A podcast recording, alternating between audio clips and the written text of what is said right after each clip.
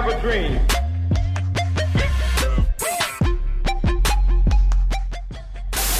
one small step for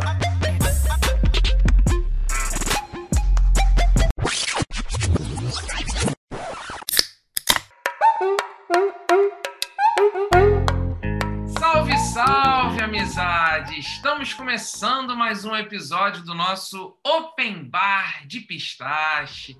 Esse nosso podcast é uma troca aleatória de conversas bem focadas nos assuntos da educação, da liderança, da vulnerabilidade, da mudança, do apetite pelo risco e por aí vai. A gente está fechando praticamente já né, nossa temporada de 2020 e já estamos em novembro, hein? Quem diria? Começamos lá atrás em março e mesmo diante desse ano aí tão complexo, tão problemático como está sendo 2020, daqui a pouco a gente vai encerrar essa temporada para tirar umas férias, um descanso rápido, pá, para estar tá de volta depois, firme e forte, trocando novos, tocando, né? Tocando novos projetos aqui no nosso Open Bar. Vou pedir logo a todo mundo, a galera que nos acompanha aqui fielmente, sempre, todas as quintas, ou independente do dia, se é quinto, o dia que você escuta nosso podcast, mas continue compartilhando com a galera. Se você gostou bastante de um determinado episódio aí anterior, compartilhe aí com o pessoal para conhecer cada vez mais o nosso trabalho. Deixa eu chamar aqui o nosso querido Pedrão, que hoje está aqui firme e forte. Pedrão Monteiro, já chegamos a novembro, meu querido. Fala, Valade, desce mais uma. Sim, novembro. É, já estou vendo as decorações de Natal é, chegando, se aproximando e ficando cada vez mais nervoso. É, mas gostaria de compartilhar que estamos gravando hoje, no dia de São Judas Tadeu, é, ou melhor, no dia do Flamengo. Então, só para deixar esse marco aí para para a galera. E vamos embora que hoje a gente tem uma convidada muito especial e novamente estamos pegando o avião, né? Exatamente, mais uma convidada nossa que é da gringa, que é brasileira, mas mora no exterior já há um bom tempo. Já já ela vai explicar, inclusive, como é que isso aconteceu, como é que isso se dá, como é que ela toca essa rotina dela morando fora do Brasil. Lembrando a galera, né, o episódio da semana passada também foi um episódio muito bacana com o nosso querido Diego Cordeiro, então, se você ainda não ouviu o episódio do Diegão, aparece lá depois, por favor, e dá uma conferida. Hoje a nossa convidada é a famosa, queridíssima. Eu a conheci pela internet, a gente ainda não teve um contato ao vivo, mas é uma pessoa super, super legal, super simpática, talentosa, gente boníssima. É a Patrícia Menegoto, mas ela até falou assim: Valadares, assim, me apresenta como Pati, eu quero que me chamem de Pati. Então, é só porque depois vocês podem procurar pelas redes sociais, é Patrícia Menegoto, mas vamos chamar sempre aqui no episódio de Pati Menegoto. Pati Menegoto, você se apresenta sempre como Brand Experience Designer. Então, entra aqui com a gente no nosso bar, senta aqui com a gente, puxa uma cadeira e vamos trocar um papo. Muito, muito obrigado pela sua presença aqui hoje, pela sua participação. E eu já solto aqui uma primeira pergunta. Quem é Pati Menegoto nessa nossa mesa de bar? Tudo bem, Pati? Oi, Valadares, tudo bem? E você? Tudo ótimo. Muito bom você estar aqui com a gente. Eu que agradeço, uma honra pegar. Eu que peguei um avião, né, gente? Você e o Pedro estão aí no, no Brasil, eu que tive que pegar um avião para encontrar vocês. é verdade. Quem é a Paty Menegoto, hein? Ah, eu gosto de dizer que eu sou uma curiosa pelo desejo humano de descobrir e se conectar, porque eu acredito que afinal as emoções elas motivam as pessoas, né? Então, através do meu trabalho, eu consigo, eu estudo muito, né, o comportamento humano e tudo que eu crio, todas as experiências que eu crio são justamente voltadas para dar aquele momento assim eureka na pessoa, sabe? Pode ser uma conexão, um conteúdo, alguma coisa visual que ela viu, sentiu. Então, é, o meu trabalho é justamente transformar a vida das pessoas através de experiências. Que legal isso, hein? Transformar a vida das pessoas por meio das experiências. Experiências de que tipo? Eu trabalho com experiências, é, quando eu falo experiências, né, são todos aqueles uh, touch points. Uh, gente, às vezes as palavras em português me fogem, tá? Então, é, Valadares, qualquer coisa, você, me ajuda aqui. Quando eu falo claro. touch, po touch points. Um, é, os pontos que, que uma marca, digamos, quando conversam com as pessoas, todos os pontos que, que ela quer encontrar a pessoa. E pode ser é, mídias sociais, pode ser e-mail, pode ser ah, uma roupa que você compra, enfim. Então, são assim, eu trabalho, ah, quando eu falo em experiências, são então eventos, né, ao vivo e, e online, são cuidar das mídias sociais, a estratégia né, de mídia social, e-mail marketing, sites, uh, criar comunidades, né, transformar então clientes em fãs. Então, assim, como as pessoas se sentem em relação à sua marca? Muito, muito, muito legal e até porque é, cada vez mais temos visto trabalhos que são originados e dependentes disso, né? Eu diria então que essa sua apresentação agora você traduziu, resumiu muito a, a coisa da conexão. Você acha que a palavra conexão se encaixa bem também nessa sua atividade?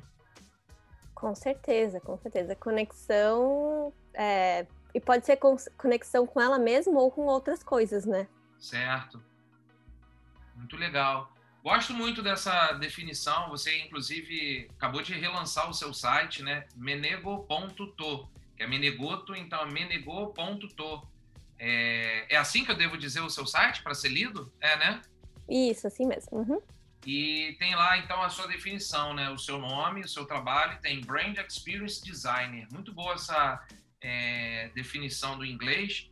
E, e, a coisa do brand, né? Porque Brands é uma, uma, uma, palavra extremamente importante no século XXI. Como é que você escolheu querer trabalhar com isso, Paty? Um, desde quando eu era assim criança, criança é, mais adolescente, eu sempre era a pessoa que conectava, é, que criava assim o almoço de família, quando a gente ia viajar entre amigos. E eu sempre gostava, assim, de, sei lá, se eu encontrei você na rua, a gente começou a conversar, eu falava, nossa, tem tal pessoa que pode te ajudar. Então eu sempre fui muito de conectar as pessoas e, e criar momentos com que elas se sintam felizes, empoderadas. Ah. Então eu fui, eu na verdade, é, Valadares, é, eu comecei a minha carreira trabalhando na empresa dos meus pais, no interior de Santa Catarina. E aí eu fiquei três anos com eles e eu não me sentia animada com o que eu fazia, sabe? Aí teve uma, aí uma amiga minha, na verdade, tem uma agência de eventos e ela começou a me chamar para ajudar ela. E eu fui nos finais, finais de semana. Depois de uns quatro meses trabalhando assim, cheguei para os meus pais e comentei. E assim, na verdade, eu cheguei muito com uma dor no coração, porque meus pais começaram do zero, né? Então tinha aquela tradição, e querendo ou não. Meu pai nunca falou assim: eu quero que vocês trabalhem aqui, mas fica, né? Aquela. Eles que deram tudo que a gente tem, educação, então você fica com aquela meio que necessidade de eu preciso continuar. Enfim, quando eu achei que não, que eu ia conversar com eles, morrendo de medo, eles super me apoiaram. E aí eu comecei a trabalhar com essa minha amiga. E depois de um ano e meio que eu tinha saído. Eu recebi uma oportunidade para morar em São Paulo e fui. E aí eu fui eu fui tentando várias coisas, diferentes coisas, e, e aí quando eu encontrei esse termo foi quando eu falei, cara, é isso que eu faço. Que legal, que legal. Foi muito, inclusive, pela própria experimentação. Você foi experimentando até você se encontrar e se encaixar numa proposta que te fizesse feliz. Isso, eu sei que você já acabou de contar como é que isso se deu, mas isso te angustiou? Isso te deixava frustrado em algum momento, em alguma situação? Ou para você, se essa descoberta foi algo super simples, natural, e você tratou isso de maneira leve? Não, não. Foi, foi muito difícil, foi muito terapia. É... E eu, eu sou muito aberta com a minha família, a gente conversa muito, a gente é muito unido. Mas foi um processo difícil, assim, de eu, Patrícia, aceitar que tá tudo bem eu não estar trabalhando na, na, empresa dos meus pais, que tá tudo bem eu indo atrás dos meus sonhos, afinal eles foram atrás dos sonhos deles. E. E aí, enfim, foram, tipo, né, como eu falei, vários, vários tempos de terapia. E aí também é, teve né, totalmente um autoconhecimento e eu fiquei muito tempo presa que eu precisava de uma aprovação dos meus pais. Então tudo que eu fazia era para provar para eles que eu era capaz. E isso demandou muita energia, estava demandando também de eu estar fazendo coisas que não me agradassem, que, que coisas que fariam eles, eles felizes. Então, depois de acho que uns três anos que eu estava em São Paulo, e também é, é, difícil, né, quando você muda para uma cidade tão grande, é, você conseguir seu espaço, e tem muita gente lá que trabalha com eventos, afinal, São Paulo é onde tudo acontece. Então, depois de três anos de muito processos, é, e aí desse autoconhecimento, e aí também, a Valadares, bem em 2018, acho que foi 2018 que o Brasil entrou em crise, é ali, 17, não, foi 2015, e aí eu perdi meu emprego, e aí também foi assim, tipo, veio uma, essa outra bola, assim, sabe? Eu falei, nossa, fiquei dois meses sem querer sair de casa, foi horrível. E eu queria provar, e ao mesmo tempo provando para meus pais que, tipo, não, eu tô forte, eu tô bem e tô feliz. E vivendo uma mentira, assim, sabe? Foi depois de dois meses que eu liguei para eles, contei tudo como é que eu tava. E resolvi, então, abraçar essa. mudar, assim, de vida, sabe? Mudar alimentação, cuidar de mim, prov... é, tipo, ver assim o que eu quero, o que eu quero fazer da minha vida. Então foram assim uns três anos nesse processo. E foi quando de repente assim, quando você se conecta com você mesmo, né? E você aceita ser vulnerável e falar que, que, você, que você não tá bem, que você quer, bus quer buscar ajuda. Nossa, foi daí foi uma transformação incrível assim. Que legal, que legal. Assim, eu quis perguntar se foi leve, se foi pesado, difícil para você, porque cada um né, tem a sua própria marca, a sua própria experiência, então é legal. E obrigado por você estar sendo tão genuína, compartilhando isso aqui com a gente. É bacana mesmo saber da tua história, da tua é, do turning point assim da tua vida, né? Hoje, como é que você se encara hoje? Como é que você se, é, é, se considera hoje em termos desse seu processo de autoconhecimento que você disse que é, é, passou por ele. Porque, para a galera que está nos acompanhando aqui nessa gravação, a Paty Menegoto, pessoal, ela tem uma, uma história muito interessante que já já vou pedir para ela narrar. É, ela acabou de voltar de uma experiência por meio de viagem, que acho que é legal ela dizer como é que se deu, como é que aconteceu. Que eu tenho para mim que passar por essa experiência é uma experiência de muita coragem, por um lado, ousadia, mas também de vivência, né? As experiências elas precisam ser profundas para que elas tenham de fato uma transformação. Então, minha primeira pergunta é: como é que você se, se, se encaixa hoje, se encara hoje nesse processo de autoconhecimento? E também aproveita e conta para gente como é que foi essa sua experiência agora, de pouco tempo, você que você acabou de voltar de um tempo fora da sua, do sua, sua residência natural, para onde você foi, que lugares que você esteve, por que, que você fez isso. Divide aí o que você puder dividir com a gente. Claro. Uh, onde eu estou no autoconhecimento? Eu acho que eu estou ainda. Acho que é um processo longo, sabe? Acho que é um processo que a gente tem que levar para a vida, porque a gente nunca é o mesmo. Eu, Patrícia, dois anos atrás, quando eu mudei para os Estados Unidos, é, eu, sabe, eu acreditava em algumas coisas, eu era de uma certa forma.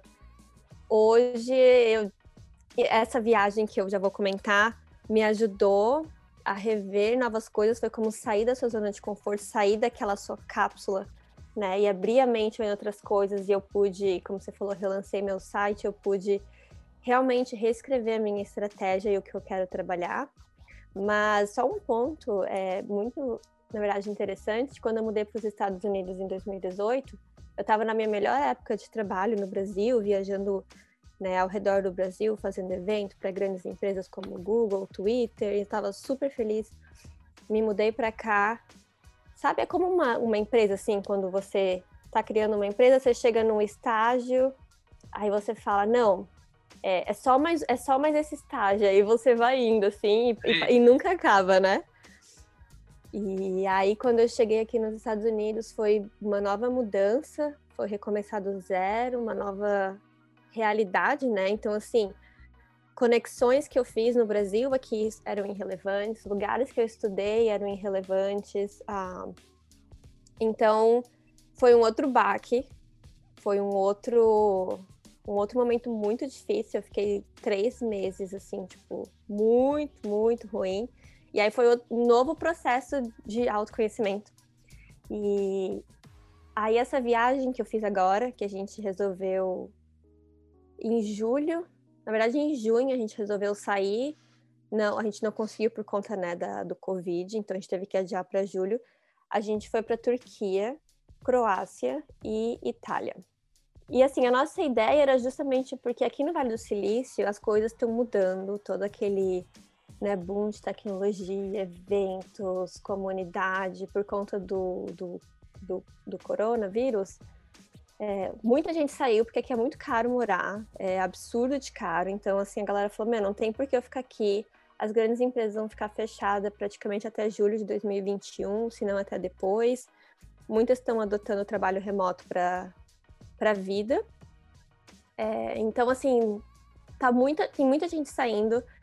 E aí a gente falou: Meu, vamos, vamos pegar e vamos, sabe, para algum lugar e passar algum tempo. E justamente porque eu tava me sentindo sufocada aqui também, eu queria sair de um lugar que, que eu cheguei, e eu me cobrava também, porque assim, eu cheguei aqui no Vale do Silício e eu falei, cara, eu tô num lugar que tá todo, todo mundo quer morar, então eu já tenho que chegar aqui chegando, sabe? Eu não respeitei o meu tempo de entender a cultura, observar, é, ver, sabe, tipo, o que eu realmente quero fazer. Então, sair daqui, sair das, desse, dessa minha bolha fez com que eu me sentisse mais empoderada de novo, fez com que eu sentisse feliz. E aí, nesse tempo que a gente tava, né, na três meses a gente ficou fora, então, nesses três países, entre esses três países, fez com que eu visse assim pessoas andando na rua de novo, diferentes culturas, cores, comida, é, e tirasse esse tempo para ver quem é, quem é a Patrícia Menegoto de novo, sabe? Com, que, com o que, que ela quer trabalhar, qual é o impacto que ela quer deixar no mundo. E aí foi, foi esses três meses que eu tirei para refazer toda a minha estratégia. E aí, como você falou, na segunda, lancei meu site e eu voltei para cá como uma nova, uma nova pessoa também. Deve estar super animada, né? Nossa, demais. tá radiante, explodindo aí, cheio de energia pelo fato de você estar tá voltando para sua casa, sua residência, onde você é, se sente mais firme para tocar os seus novos projetos. Muito legal, muito legal. Paty, muito obrigado por essa história toda que você está compartilhando com a gente. Deixa eu chamar o Pedrão para. Pedrão, como eu disse, né, na hora de apresentar, a Paty é, é, gringa, é internacional, tem uma experiência lá fora muito grande. O que, que você manda aí para ela? Sim, assim, eu gostei muito da, de algumas coisas que, que, a, que a Paty falou e eu acho que, em relação ao autoconhecimento, eu acho que é uma coisa eterna, né?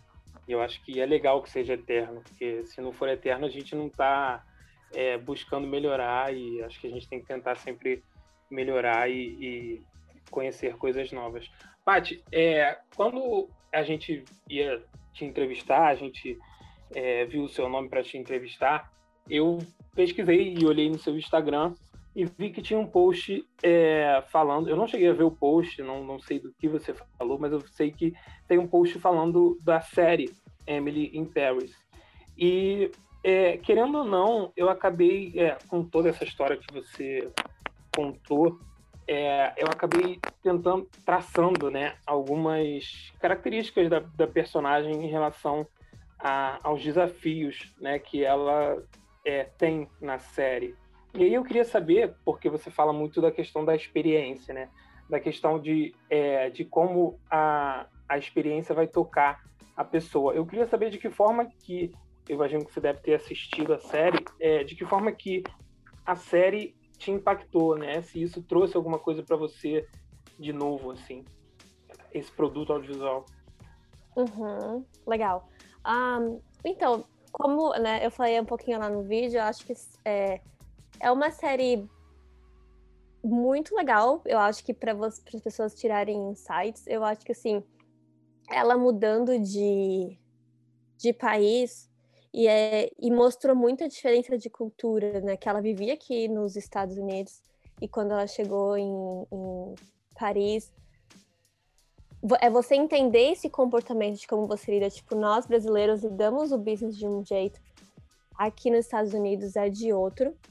E a questão da experiência dela, ela estava sempre aberta a fazer novas conexões, que eu acho que é uma coisa muito importante, justamente quando você também muda de país, de cidade, ou mesmo quando você está no mesmo lugar.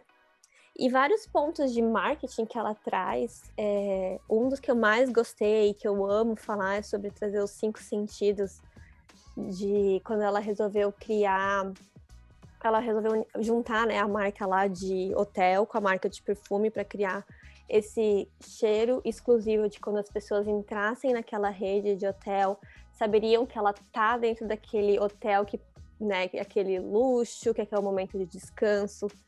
Então, para mim, ah, e aí tem algumas outras coisas que ela também quer envolver o público, né, que é o senso de comunidade, que ela quer falar, ah, então vamos perguntar no Twitter se as pessoas acham que que, uh, que o produto X é é, isso ou aquilo. Então, eu acho que tem vários insights assim que ela traz de marketing que são super aplicáveis para o mundo de hoje, super importantes e relevantes. É, não, eu achei assim, eu acho a série muito legal. Eu achei é, uma série que é, que é muito divertida, principalmente em relação a, a essa questão dos insights. E, e eu queria saber assim, é, como é que é lidar com essa coisa de é, ter que pensar na experiência que o outro vai ter. Porque eu imagino que deve ser uma coisa é, complicada, assim, você tentar é, criar ou proporcionar uma experiência é, agradável para uma outra pessoa e você tem que lidar aí, como você falou, é, com vários sentidos, né? E como é que é isso? Como é que você se sente tendo que, que lidar com isso? Ah, eu, eu, eu adoro, porque eu acho que eu, às vezes é o que eu gostaria. É uma sensação que eu gostaria de sentir, sabe? Então, às vezes, eu tento me colocar no lugar do outro. Existe uma regra que a gente chama de pick and roll, que quando você cria uma experiência, é, a gente. Você tem dois momentos ou mais, né, que você foca nessa experiência. Então, digamos assim, você, Pedro, você consegue ser feliz o dia inteiro? Provavelmente não. Você tem alguns momentos de pico que você vai falar, tipo, não, você vai lembrar ah, o que eu fiz ontem, nossa, esse momento e aquele, certo? Sim. Então, quando a gente cria uma experiência, você pensa no momento é, quando a pessoa tá no meio do evento, né, ou no meio da experiência em si. Qual é um momento super marcante, como né, que você aí pode juntar mais de um, uh, um senso, quando a gente fala de senso é olfato, paladar, visão, audição e tato. Então, como que você pode tentar usar esses cinco sentidos em algum momento que a pessoa vai falar, tipo, uau, e o momento que ela tá indo para casa? Esses são os dois mínimos momentos que você deve realmente focar e pensar. Então, se você tem, digamos, um orçamento pequeno, é ali que você vai investir. É, e pesquisar, né? Acho que pesquisar também muito na internet, como eu falei, assim, de quando eu viajo, eu gosto de olhar o comportamento das pessoas, o que elas estão fazendo e ir anotando. Mas eu acho, cara, eu acho um momento muito prazeroso para mim, eu como profissional. Eu acho que deve ser muito legal, né? Porque você trabalha, querendo ou não, com é, o funcionamento, entre aspas, é, da, da mente da pessoa, né? Você tenta entender como que as pessoas vão reagir é, de acordo com a experiência que você proporciona. E isso deve ser uma coisa bem gratificante. E isso que você falou de você ter que pensar na, no final, né, no que ela vai pensar, faz, faz total sentido, porque, querendo ou não, você tem que pensar no, no, no barulho que você vai fazer depois do evento, né? Não só lá no evento. Sim, com certeza. É, e é uma. Acho que a melhor, a melhor forma como eu tinha falado antes do touch points, é tipo continuar, levar, levar essa, esse movimento para depois e transformar o cliente justamente em um fã da marca, né? E criar essa comunidade e não só uma ação em si. Até porque é muito mais barato manter um cliente e e educar aquele cliente com que ele compre mais vezes do que conseguir sempre, no sempre novos clientes. O Paty, deixa eu entrar aqui no mérito bem legal, assim, a gente está falando sobre sua apresentação ainda, né, como Brand Experience Designer, é... Fala um pouco para a gente assim dessa experiência que você teve agora, passando alguns meses na Europa, nas cidades europeias. Eu sei que eu vou fazer uma pergunta muito ruim, no sentido de que dificuldade para responder, mas qual foi a grande experiência assim que você mais pode assim destacar para contar para gente? No sentido mesmo da palavra experiência. E aí você pode escolher de qualquer tipo, mas que seja algo que você queira e possa compartilhar aqui com a gente e que te trouxe não necessariamente aprendizado, não necessariamente um conhecimento novo, mas que te trouxe um despertar, talvez. Você consegue separar um? Por isso que eu disse que a pergunta era difícil, porque como você passou por lugares diferentes, talvez você tenha vários, mas será que você consegue destacar um, pelo menos? Hum. Difícil, né? porque tem mais de um, é isso? Não, porque às vezes eu, eu acredito que assim, experiências são muito pessoais, né? Sim. É, tipo, quando eu lembro assim, vai, digamos, se fosse uma experiência em si, eu acho que para mim teve dois momentos marcantes da Aham. viagem com que eu falei, cara, é, três. Que foi assim, tipo, meu, foi super legal. E, e, que, e que assim, eu, eu tive anotações que já tem, tipo, eu tenho um bloquinho, né, de, de inspirações. Então eu coloquei ali. Mas um foi andar de balão na Capadócia. É, Ah, que legal. foi uma, foi uma experiência incrível e até, tipo assim, eles buscam. Eu achei até o- os pontos que eles, sabe, assim, eles cuidam da. Como eu posso dizer? Da, dos detalhes. De tipo, de pegar no hotel, providenciar um lanchinho, porque a gente sai 5 da manhã do hotel, aí providencia um lanchinho, é, sabe, fotos, o jeito, o serviço deles era incrível. É, então, né, apesar de ser uma experiência super memorável. Teve um outro que foi super simples, que a gente foi ah, subiu, a gente subiu assim um morro lá na Turquia também. ah, e tinha uma vista linda, era maravilhosa, mas era uma estrada de pedra que eu achei que no final não ia nada dar certo, sabe? Era uma surpresa que eu tinha feito pro meu namorado. E eu fui, peguei comprei coisas de piquenique, não sei o que. Quando a gente chegou lá, meu, era uma vista linda, a gente sentou e ele falou: Ah, nunca ninguém fez isso por mim. Então eu acho que também a gente, sabe, tipo, pensar assim no detalhe de levar comida, um vinho e, e criar essa experiência. Só que esse momento foi marcante, acho que por ele nunca ter vivido nisso, então, tipo. E parece uma coisa tão simples, mas, tipo, eu pude providenciar para ele um, um momento assim. E o terceiro, para mim, assim, foi. Ah, como posso dizer? Acho que uma barreira de, tipo, eu nunca gostei muito de moto, sabe? E aí lá na, quando a gente tava na Itália, na Costa Malfitana, a gente alugou uma moto e saiu andando e, e eu tive uma visão muito diferente de quando você anda com moto, você tá mais perto das coisas, é uma sensação é uma sensação muito única, aquele vento batendo, sabe, na sua cara, as coisas que você consegue ver, muito diferente do que tá num carro. Então, acho que esse- esses foram três momentos que eu tive várias anotações, assim, de que eu falei, cara, pode às vezes ter um elemento nessas, né? E eu acho que é isso que é legal. É você pegar alguns elementos de algumas experiências que você viveu também e trazer para com que outras pessoas sintam de alguma forma diferente. Muito legal, muito legal. É, nem, nem foi tão difícil responder, não. Você conseguiu ir rápido na, na escolha. Muito legal. É, eu que acompanho suas fotos, já, já, já sigo você nas redes sociais, pude ver você na Capadócia e, e cada foto sensacional. É, deve ser realmente uma experiência muito bacana. A minha pergunta, Paty, é muito assim, porque viagens são experiências, né? Isso tem muito a ver também com o nosso momento particular. Então, acho que você respondeu super bem, que são experiências pessoais. Provavelmente, pessoas no seu lugar, de- dentro do momento que elas estão vivendo, talvez elas reajam e sintam outras coisas bem diferentes do que você está sentindo. Meu ponto é só realmente o que, que para você tinha sido muito significativo dentro desse teu processo também, até de autoconhecimento, etc. Mas muito legal, muito legal. Uhum. E aí, acho que um pouco como eu falei também, de que eu peguei esse tempo para me re restabelecer e, e, me sentir empoderada e feliz de novo, assim como quando eu tinha saído do Brasil.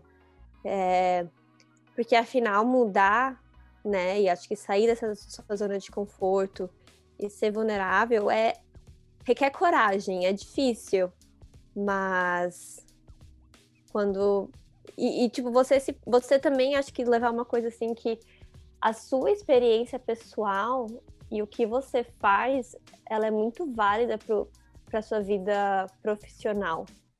Porque quando a gente traz a nossa visão, isso que é diversidade, né? Quando a gente traz a nossa visão, quando a gente traz as nossas ideias, nossos pensamentos e que a gente viveu, é muito importante para que uma empresa ela tenha essa mente diversificada, essa mente aberta e, e porque as pessoas, como, é, como a gente comentou, sentem coisas diferentes. Então, se eu só trazer a minha verdade, é, é difícil atingir várias pessoas numa só experiência. Então, é uma coisa que eu gosto de falar, porque às vezes as pessoas falam, ai, mas, sabe, tipo, eu não acho que a minha experiência é tão válida. É, é válida. Sim, sim, com certeza. É válida. Toda experiência é válida, né? Muito bom. Pedrão, é, eu acho que sim, essa questão da, da experiência, eu acho que toda experiência acaba sendo válida porque a gente gera conexão com isso, né? Porque, querendo ou não, pode ser que você tenha algum sentimento é, em algum tipo de experiência que você se conecte com alguma pessoa e a partir daí é, a sua experiência já valeu de alguma, de alguma coisa, tanto para você quanto para o outro. Então, eu acho que compartilhar experiências é uma coisa é, muito importante e, e, muito significativa. Eu gostei, assim, que você falou da questão da moto. Primeiro que eu morro de medo de moto, eu tenho um pavor, é, eu não consigo andar de moto, mas... E eu gostei que é, uma, uma coisa que você falou mais, assim, que você percebeu, foi a questão é, do vento, a questão de estar tá mais próximo, enfim. É, eu queria saber, assim, como é que é, você faz para para se inspirar ou quais são as suas inspirações? Eu imagino que o dia a dia deve ser, é, devem ter várias questões que, que te inspiram, mas você tem algum, algum método, alguma forma que você é, trabalha e coloca as coisas no papel? Uhum. Eu gosto de explorar o Pinterest. Eu acho que lá você consegue ter várias visões diferentes, são umas, umas coisas bonitas. Quando você olha o Pinterest, é aquele visualmente é uma coisa que eu que você fica assim, tipo, uau, bonito. Então lá me inspira muito. É... O Instagram também eu gosto de, de olhar o Instagram e ver o que as pessoas estão fazendo. Uh, e talvez, digamos assim, eu estou trabalhando para uma marca de sabonete. Então eu vou começar a olhar, né, hashtag sabonete ou alguma outra marca de beleza, e o que, que eu posso tirar daquela marca de insight para trazer para a empresa de sabonete. Então, eu, eu acho que essas duas ferramentas são, são para mim, assim, visualmente, para trazer esse visual super importante. E eu acho que a música também, às vezes, me traz aqueles momentos que, que às vezes eu presto atenção numa letra, às vezes, sabe, o sentimento que a pessoa está trazendo. Vou até aproveitar esse comentário do Pedro. Não sei nem se o Pedro ia falar mais alguma coisa, mas eu vou emendar em cima do que ele perguntou. Tá, você destacou ferramentas, você falou até depois no final sobre música, mas como é que você se sente assim em termos de inspiração, né? Vou emendar a coisa da inspiração também para você poder criar. É, tá, aí você olha as ferramentas, mas você tem alguma outra estratégia ou tática é, do seu dia a dia, da sua rotina? Como é que você faz uma espécie assim de ritual para começar a trabalhar? Para você fechar o seu dia, para você acordar e dormir bem e para você render bem? Você tem alguma tática nesse sentido? Uhum. Bom, quando eu acordo, é, eu tento ficar uma hora, assim, pelo menos, sem celular, a não sei que tem uma reunião né, super cedo por conta do fuso horário do Brasil, às vezes acontece, é, ter tipo reunião 5 da manhã. Mas eu fico sem celular, eu passo um café, Aí ou eu vou ler um livro, ou eu vou fazer tipo uma caminhada curta só para começar o dia. E, e eu me exercito, eu gosto de, de, de me exercitar de manhã, sempre. Ah, então eu faço tipo exercício umas cinco vezes por semana. E aí depois só eu começo o meu dia. Então isso já é tipo umas 8h30, 9 da manhã. Quando eu vou dormir, se eu não leio de manhã, provavelmente eu vou ler um pouco à noite. Eu boto uma música relaxante para dormir, acendo uma vela. Ah, e durante, ao longo do dia também, assim, eu tento ou pelo menos ir, né, a sair de casa e ali embaixo no, no pátio do prédio, ou fazer uns ah, alongamentos para que também o meu cérebro circule e tudo mais. Ah, e o meu momento do almoço também Normalmente eu gosto de não agendar nada perto do almoço, que eu gosto de tirar um tempo para cozinhar. Acho que é um, um, uma terapia para mim. Muito legal. Eu sabia que eu tô. É, eu sempre gostei de cozinhar. Eu sempre aprendi a cozinhar desde cedo. Minha mãe me ensinou desde cedo a fazer comida em casa. Meu pai também. Era mais minha mãe. Mas agora com a coisa da quarentena, é... eu já trabalho remotamente, home office, já há um bom tempo, Paty, mas agora forçadamente, né, por conta da pandemia, eu também criei alguns hábitos, alguns rituais, alguns até bem parecidos com os seus sobre a manhã e sobre a noite. Eu sempre reservo um tempo off ao acordar, um tempo off antes de dormir. Né? Eu não aqueço logo assim que acordo, porque eu já fui muito isso, eu já precisei ser muito isso, e hoje eu não sou, então eu dou muito valor Aí essa coisa do estou acordando, não posso fazer nada agora ainda. Se eu tiver que fazer é para mim, é comigo. e a coisa do almoço, eu também estou muito nisso. Assim, eu, eu, eu, tenho um combinado com a minha esposa que em casa nós temos os dias certos para fazer a comida. Então, no meu dia que eu tenho que cozinhar, vou lá, então eu não marco nada. 40 minutos antes do almoço, uma hora e meia separado ali para almoçar, eu tento seguir isso bem à risca para curtir o pré-almoço, durante o almoço, o pós-almoço. Eu acho que isso é um é inclusive um privilégio, né? Porque não tem nem só a ver com a coisa da quarentena, mas é saúde mesmo, é qualidade de vida. E se eu vou cozinhar, é para cozinhar realmente com, com propriedade do tempo. Muito legal você ter destacado isso, porque me identifiquei muito aí com você. Uhum. E como que você sente, Valadares? É, desculpa, eu vou fazer uma pergunta para você agora. Esse, nesse momento que você tá off, é, se sente pressionado? Ah, já senti muitas vezes. Às vezes ainda sinto, no sentido de. É... Eu tenho uma coisa em mim, e como eu também ensino um pouco para algumas pessoas sobre produtividade, eu tento ao máximo, Paty, separar quanto menos coisa possível num dia, melhor. Por incrível que pareça o que eu estou falando. Quanto menos coisa num dia, melhor. E aí, quando eu acordo e vejo que minha agenda está lotada de coisas, se eu de repente ficar muito tempo nesse off, caramba, será que vai dar tempo de fazer aquelas outras coisas com qualidade? Vai dar tempo de terminar o dia? É, mas ainda assim, eu tenho me permitido, essa é uma palavra muito boa, se permitir, né? A se desfrutar das coisas. Então, eu tenho desfrutado dos momentos off. E tenho feito isso em paz com leveza. Então, deixa eu acordar aqui com calma. Assim como você falou que assim que se levanta, você não mexe logo no celular, eu também faço isso. Até mexo sim, mas não é para entrar em contato com ninguém. Eu entro para entrar no meu player de música e já vou botando uma música ali para meditar, para ficar sentado no sofá. Às vezes eu também ando um pouco, vou até a varanda do meu prédio, moro no apartamento, fico olhando para o céu, ouvindo música. Agora sim, já se passaram 20, 30, 40 minutos eu já estou acordando, vou acordar de vez tomando meu café. Aí eu preparo um tempo o meu café. Agora, a sua pergunta é como é que eu me sinto? Às vezes eu ainda me pego, às vezes me cobrando. Peraí, estou perdendo tempo. Mas já diagnostiquei, já está mais do que comprovado para mim que se o meu dia começa muito bem, então se eu me dedico a esse momento off, grande chance do meu dia ser muito bem sucedido, sabe? Mas se eu já começo o dia meio louco, atabalhoado, corrido, e aí o dia fica mal-humorado, eu fico chato, eu fico irritadiço, isso não é legal. Sim, é, não, com certeza. E assim, uma, você pediu, né? Às vezes, talvez uma coisa que eu aprendi nessa viagem, porque lá da Europa, aqui para São Francisco, era nove horas de diferença, né? E da Turquia era dez. Ou ah. seja, eu, eu, tinha que trabalhar super cedo é, do horário da Turquia, ou super noite. Eu não sou uma pessoa da noite, eu gosto de estar 10 horas na cama, praticamente dormindo. E o que eu aprendi nessa viagem é que tá tudo bem se você não fizer naquele momento.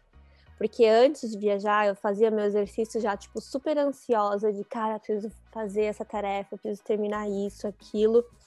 E quando eu voltei, eu voltei com uma regra de que eu iria me permitir, né, como você falou, ter esse tempo para cuidar de mim, tomar, sei lá, tomar o meu banho assim, com calma, pensando naquele, vivendo aquele momento, é, cozinhar, então.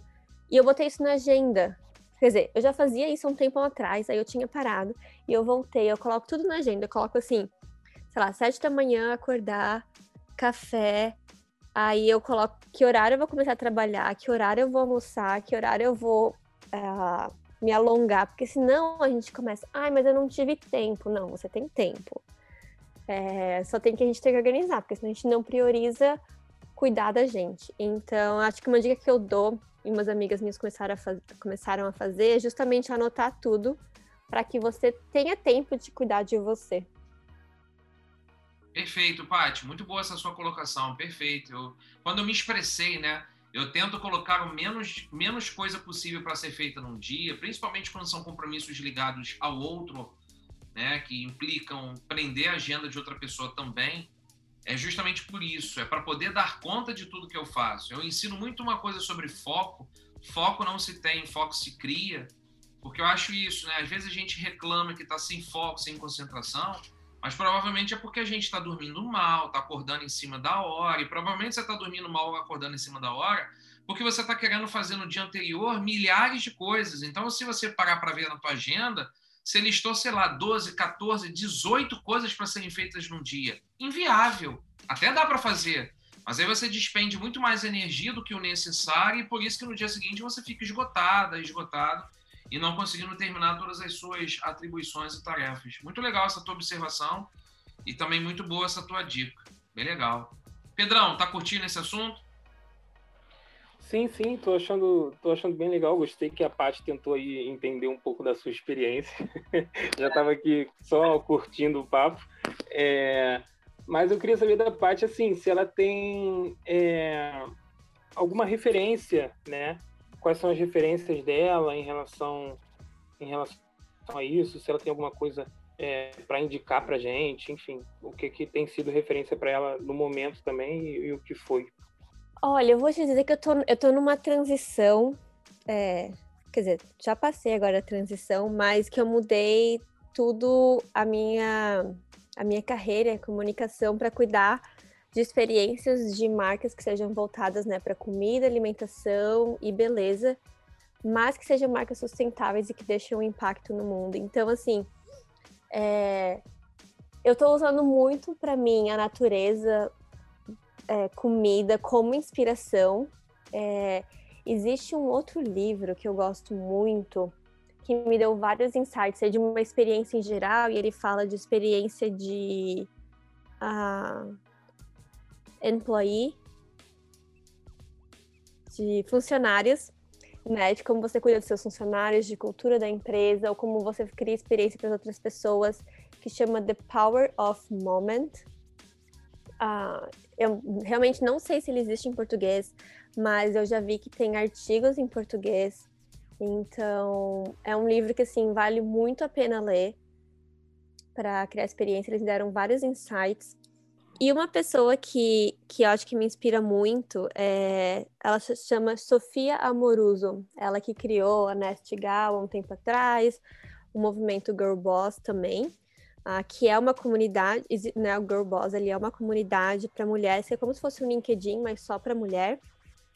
E lá, e, e, ela, a história dela, assim, de, de, de, várias coisas, assim, que ela também passou na vida, é, de ter que ir atrás das coisas, de que ela começou o próprio negócio, e super, super focada em customer experience, né, em focar no consumidor dela, o que eles querem, é, o que, que eles estão comprando, entender isso. E aí hoje, onde ela tá, ela, enfim, a empresa dela faturou milhões, foi vendida, mas que é tudo um processo assim. Ela é uma pessoa que, que várias coisas que ela fala, ela não, não tem muito papas na língua, assim, de querer, ai, ser super legal. Não, tipo, sofri, passei por muita, muito perrengue, e eu tive que ir lá e fazer, engolir a seco, mas, cara, focar no seu consumidor é muito importante. Então, ela é meio que um, que um exemplo hoje, assim, para mim, de pessoa que me inspira.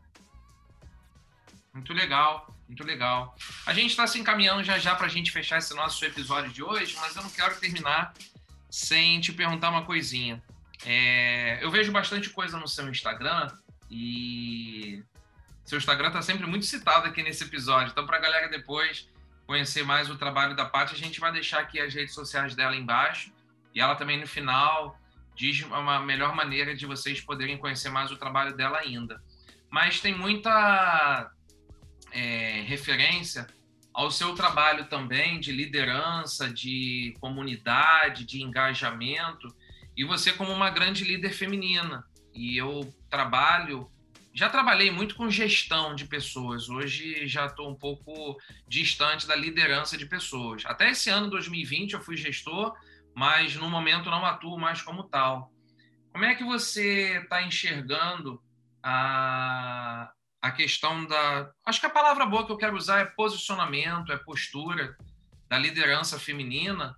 E você, como tal, como mulher, como é que você está vendo essa representatividade feminina dentro de empresas, dentro de startups, dentro do empreendedorismo. No final das contas, Paty, eu quero destacar, você é uma grande empreendedora. Então, como é que você está vendo o papel de outras empreendedoras, assim como você, e também esse trabalho da gestão da liderança feminina? Claro. Bom, eu, eu sou super a, fa a favor do empoderamento feminino, mas não não sou aquela pessoa de que homem sabe, homem não presta, mulher é mulher que homem. Não, eu acredito que nós somos seres humanos, a gente tem um impacto de cultura muito grande, né? E que a gente está tentando é, criar uma disrupção, mas assim, mulher antigamente era ficar em casa, cuidar do filho. Então, a gente está quebrando aos poucos a gente ir para o mercado. E eu só acho justo, né? Como eu falei que a gente é humanos, a gente ter os mesmos direitos. É, ter o mesmo tipo de posição, ganhar o mesmo salário. E, e eu vejo assim, eu, eu trabalho muito com eventos de programa de aceleração de startup, eu já fiz muito no Brasil, a gente está fazendo alguns aqui agora, e ver quanto, quanto número de mulher cresce a cada evento que a gente faz, a cada programa de aceleração, é, é muito legal, sabe? É, eu, eu fico assim muito feliz e várias, várias também meninas, é, enfim, mulheres vêm conversar comigo. É, e, e aí eu sempre falo, cara, tá tudo bem você pedir ajuda, porque a mulher às vezes ela fica naquele negócio de não, cara, eu preciso ser independente sozinha e eu vou crescer. Não, a gente é muito mais forte junto. Ah, e enfim, assim, eu, quando eu participei daquele Mega Hack Women, que foi um hackathon da Xiaomi, que foi só para mulheres. É, a gente teve a gente teve mais de mil mulheres inscritas e teve acho que foi o projeto que a Xiaomi já fez de entrega de projetos que teve desculpa um projeto de, de hackathon que a Xiaomi fez que teve mais entregas de projetos porque assim você pode submeter seu time mas você pode desistir no meio do caminho até entregar o projeto e foi o projeto que eles fizeram que mais teve entregas de projeto. Então, assim, cara, a força, nossa força da mulher, eu acredito que, é, que a gente quer chegar lá. Então, a gente tá com uma garra muito de querer fazer acontecer. Mas acho que a gente tem que sim entender os homens, a gente tem que escutar eles de novo. A diversidade é importante, a gente tem que ver os dois lados da moeda. Então, eu acho que a gente tem que andar juntos, sabe, uh, Edu? Eu gosto de falar que sim, eu sou a favor mas não quer dizer que a gente é mais, não quer dizer que a gente é menos. Eu acho que a gente é igual. Entendi. Entendi sua visão, entendi seu posicionamento, muito legal.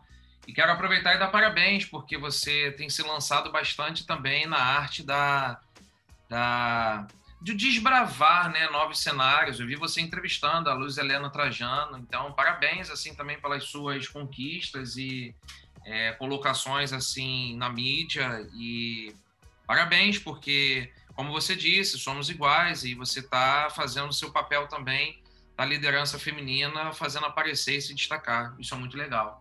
Muito legal mesmo. Ah, obrigada. Foi uma honra entrevistar a Luísa Helena Trajano. Também a entrevista está lá no meu Instagram. Mas, assim, foi, foi interessante, é, porque para mim ela é uma figura de exemplo também, sabe? E a história dela é muito parecida com a história, assim, dos meus pais. Claro que ela teve muito mais sucesso.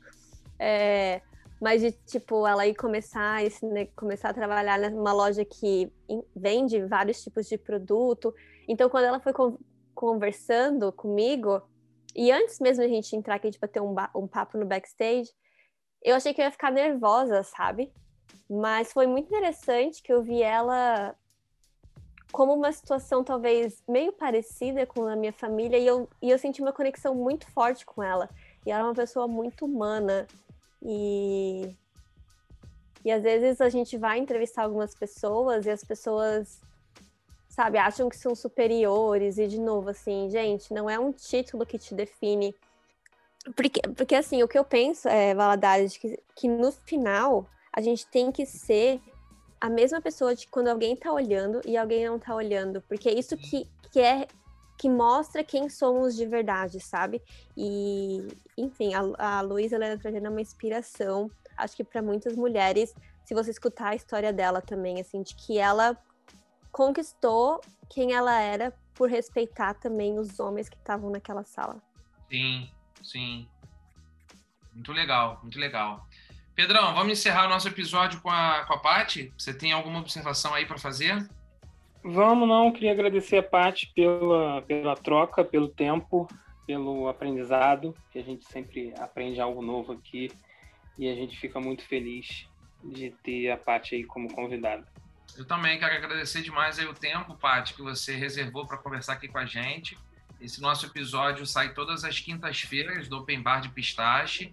E aí agora para você se despedir, faz os seus comentários finais, se você quiser dar uma dica aí para a galera sobre algo é, da sua parte, como é que a, a, o pessoal que vai acompanhar o nosso podcast pode te encontrar depois pelas redes? Você quer destacar alguma coisa? Bom, Pedro e Valadares, muito, muito obrigada pelo convite. Eu fico muito honrada. É, adoro o trabalho de vocês, sempre escuto o Open Bar de Pistácio. É, eu acho que tem muito, muito, vários conteúdos lá, tipo, super inspiradores. Ah, eu tô, né, então, como vocês falaram, na rede social do Instagram, como Patrícia Menegoto. E uma coisa que eu sempre digo, assim, eu queria deixar um, um recado final. É, cara, seja, né, que é uma palavra que o Valadares ama, seja vulnerável, se conecte com as pessoas. Uma, uma dica que eu dou que é você usar muito o LinkedIn a seu favor, que o LinkedIn é uma rede, porque acho que assim o Instagram, né, às vezes é, pode ser muito pessoal para algumas pessoas, mas o LinkedIn, por ser um pouco mais profissional, é, usa, deixa sempre atualizado, vai lá, se conecta com pessoas. Eu, eu já, no caso, escrevi para vários CEOs de empresa que eu pensava, ah, nunca vai me responder. E, tipo, a pessoa me respondeu, a gente marcou um call, a gente conversou durante 30 minutos. E, mas, assim, também esteja preparado para essa reunião. Mas o que eu quero dizer é: um não você já tem. Seja cara de pau. Vai lá e adiciona, mas fala o porquê você está adicionando. E não vendendo alguma coisa, mas querendo aprender. E eu acho que a gente é eterno aprendiz e é assim que a gente evolui. Ah, então, seja vulnerável e vai que o mundo tá esperando você. Sensacional, muito legal essa observação, muito legal mesmo. E super defendo, apoio e compartilho disso também. Seja cara de pau, vá lá em busca, manda um direct, manda uma mensagem, pede um papo, cinco minutos, dez minutos, faça uma apresentação sua. Essa arte do network, ela é realmente fundamental. Legal, Paty. Mais uma vez, então, muito obrigado mesmo pelo seu tempo, pelo seu conhecimento, compartilhar a tua experiência aqui com a gente. E sucesso para você na sua jornada, tudo de bom. E assim que você voltar para o Brasil, para uma visitinha rápida que você faça aqui, me avisa. E assim que possível, também quero te conhecer ao vivo, tá bom? Fechou, fechou. Ah, Valadares, eu tenho mais uma coisinha só que quero dizer. É... Você, você perguntou da minha viagem, né? Eu tô para lançar um. Inspirado em Emily in Paris, eu vou lançar um Patch in Europe. E lá eu vou falar sobre toda a minha experiência de quando eu morei fora, o que me motivou, o que eu aprendi, ah, como que eu me organizei. Então, assim, é, vou soltar alguns teasers lá no meu Instagram. Então, se vocês quiserem, né, saber mais a fundo sobre essa experiência, também vocês podem ver lá. Que legal, que novidade bacana, não sabia mesmo, que maneiro. Muito bom. Legal. Obrigado, Pati. Pedrão, vamos encerrar, pedir a nossa saideira e fechar a conta do Open Bar de Pistache de hoje. É isso, Valade. Com essa ideia da série da Pati para Netflix, a gente encerra e fecha a conta. Tchau. Conta. Tchau, nós.